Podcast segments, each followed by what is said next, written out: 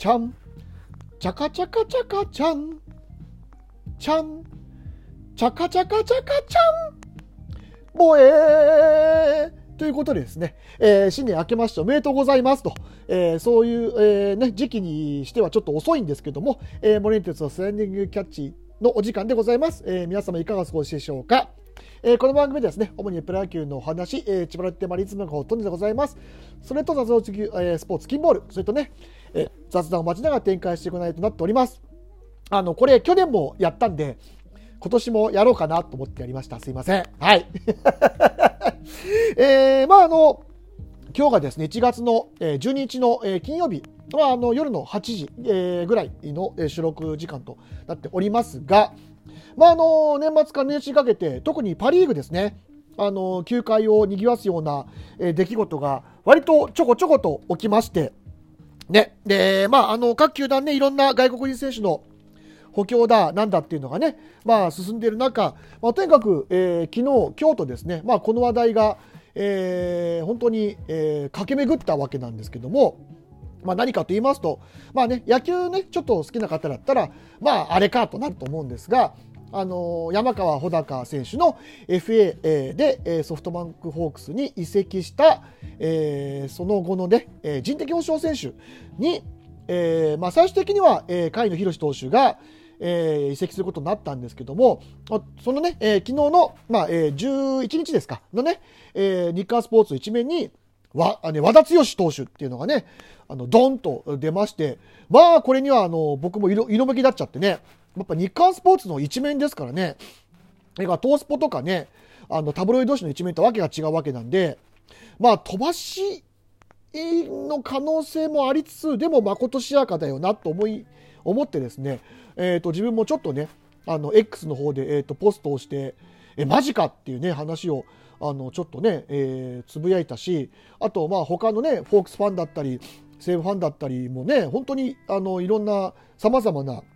意見が、出ましたし、本当にね、あの、大騒ぎになったんですけども、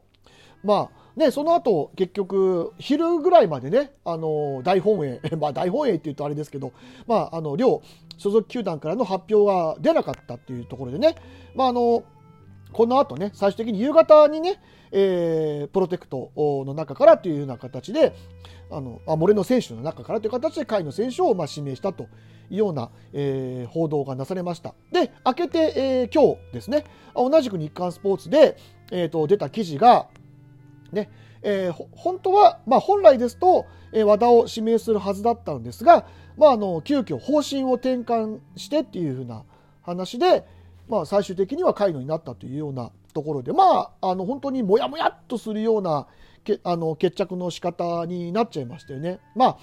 もちろんね、あのこれって、まあ、真相は闇の中なんですよ。もう現役ドラフトのね、あの内容と一緒で、本当に何裏で何があったか、まあ、中でどういう、ね、話し合いがあったかっていうのは、まあ、僕らも想像するしか、えー、ないわけですし、まあ、それに関して言うと本当に YouTube のねあのいろんなプロ野球チャンネルとかがもうここぞとばかりにあの考察を、えー、いろんな人が述べてるような状態、まあ、そのぐらい、まあ、本当にセンセーショナルな出来事でしたからね、まあ、当然だってば当然ですし、もう僕もそれについてこれから話すわけなんですけど、まあ、とにかくいろんな事実関係を、まあ、ちょっと整理していくとですね、まあ、とにかく和田がプロテクト漏れしていたのは間違いない。で、甲斐野がプロテクト漏れしていたのも当然間違いがないというところだと思います。じゃなければ指名なんていう話も出てこないですし、ね、えー、当然その後の、まあ、要は、ねえーと、指名の指名者名簿っていうのはプロテクト名簿っていうのは当然1回提出したら変えられないわけですからなので両とも多分プロテクト漏れしていたのは多分間違いないだろうと。日韓も結局方針転換っていうふうにあんだけ言い切ったわけですしあとその後の当事者のね、あの、球団、えーと、と同同じ GM ですよね。三笠 GM えー、ソフトバンクのね、あと、えー、西武の渡辺 GM も、まあ、ちょっと濁してる部分がありますね。あの入ってなかったなんてことは一言も言って、まあ、当然プロテクトなんで、まあ、入ってるとも言えないし、入ってないとも言えないっていうのがそうなんですけど、でもあの唇からすると、間違いなく入ってなかったんだろうというように想像ができます。で、あのやっぱりソフトバンクはそういう意味では甘く考えていたところがあって、ね、せあの去年、先シーズン8勝を挙げてるピッチャー、でなおかつあの年齢でストレートの最高球速がまた1段階上がったピッチャーですよね。で、まああのー、当然7回、8回は投げれないにしても、まあ、5回、6回まではうまくいけば回ってくれる、そして怪我も少ない、1年間ローテを回してくれる、しかも左腕であるということ。であれば、当然白羽の矢を立てますよね。はい、前だって内海をね、あの指名したわけですし、当然そういうふうになる可能性もあったわけなのに、あの年俸とかそういう部分で、あの安易にプロテクトから外したのは、やっぱりフロントの、えーと、僕は甘さだと思いますし、あとその、えー、いわゆる球界のね、あ球界っていうかソフトバンクの、えー、中でね、一番の功労者を外してしまったっていうところに関しては、当然批判はファンの中から送り得るだろうというには想像に難くないんですよね。例えばこれがロッテだったら、まあうちだったらですよ、荻野隆と角中克也を、じゃあ外しますかっていう話になるわけですよ。外せないですよね。うん、あの外したら僕もぶち切れますし、何やってんだってことになるわけなんですけど、ね。でまあ、その中で、しかも甲斐野も外れていたというところで、まあ、2年連続ドラフト1位、ね、がね、あの他球団に流出してしまうような形になってしまったわけなんですけども、だからこれは本当に、あのー、西武にね、かなり、あのー、なんだろう、忖度をさせたんじゃないかっていうような憶測が当然立ちますよね。はい。これはもう、あの、誰が言わなくてもそういうふうに思うと思います。だから、あの、西武に相当借りを作ったんじゃないですかね。はい。で、この後、ひょっとしたら、なんか不可解なドラフトがあるかもしれませんっていうような、えー、ことを言うとですね、また陰謀論みたいなことになるので、あんまりそこは大きい声では言いませんが、でもまあ、何らかのね、やっぱりその交渉なり何なりってのがあったと思うんです。ただ、一つ、野球協約の中に、その指名された選手に関しては、あの、必ず従わなければいけないっていう、一応、あの、ルールが入ってます。で、もし、そのルールに、えっ、ー、と、従いの場合は、あの、よくね、あの、岩瀬式、岩瀬式って言われてるのがそれで、要は2位引退選手になってしまうんですね。はい。なので、まあそこまでのことをさせたくなかった。で和田も多分連絡が言ってたとか言ってないとかまあこれはもう憶測なんても余計なことあんまり言いませんけど、だから当然そういうようなあのことになる可能性があったっていうところなんでしょうね。で、それで、あの球団の方がまあ大慌てで、おこれはまずいことになった。で、反響も大きい。えー、球団にじゃんじゃん苦情が来てる。まあ、までは分かりませんが。あの、で、まあ、なんとかせやならんっていうところで、あの、急遽会談を持って、それは勘弁していただけないかというところで、それなったんじゃないかと。まあ、会のを出すのも痛いですけどね。ね。あと、まあ、トスポの記事の中では、あの、や、ね、柳町とか、えー、あと、えっ、ー、と、三森とか、えー、ね、あの辺りも、まあ、プロテクトから漏れてたんじゃないかっていうようなね、話が出てます。で、あとね、これフロントに言いたいんですけど、あの情報漏れすぎ、だだ漏れすぎやしませんかっていう。ね、あの情報統制、あのな悪すぎじゃないですか。和田がね、指名されたっていうところも、あの、されるかもしれないっていうところも含めて、ね、こんだけさ、ごめんなさい、さあって言っちゃったけど、こんだけあちこちから、いろんな媒体からそのプロテクトで誰が漏れてる漏れてないだみたいなところがあの簡単に出てくるっていうのは大丈夫ですか？お宅のところの情報統制みたいな。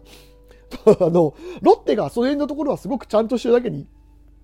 なんか余計にそういうのがねあらが見えちゃったりとかするんですけどとにかくまああの誰かにうんぬんじゃないまあなしつけるのもなんですけども今回の件であの被害者っていうのは誰かってなったらやっぱり甲斐野と和田だと思うし加害者は誰かって言われたら、うん、バンクのフロントだよねっていう、うん、だから本当にあのバンクのフロントなんとかした方がいいですよ。本当にあのこのままいくとあのなんだろう上昇軍団から程遠い方向にどんどんどんどん行ってるの。4軍制もそうですしなんかこのね、えー、と人事のバタバタさ加減もそうですしその山川をもうと獲得したってあってからもうちょっとおかしいしそこで王会長、まあ、王さん僕は会長とかもあんま関係ないんで王さんって言いますけど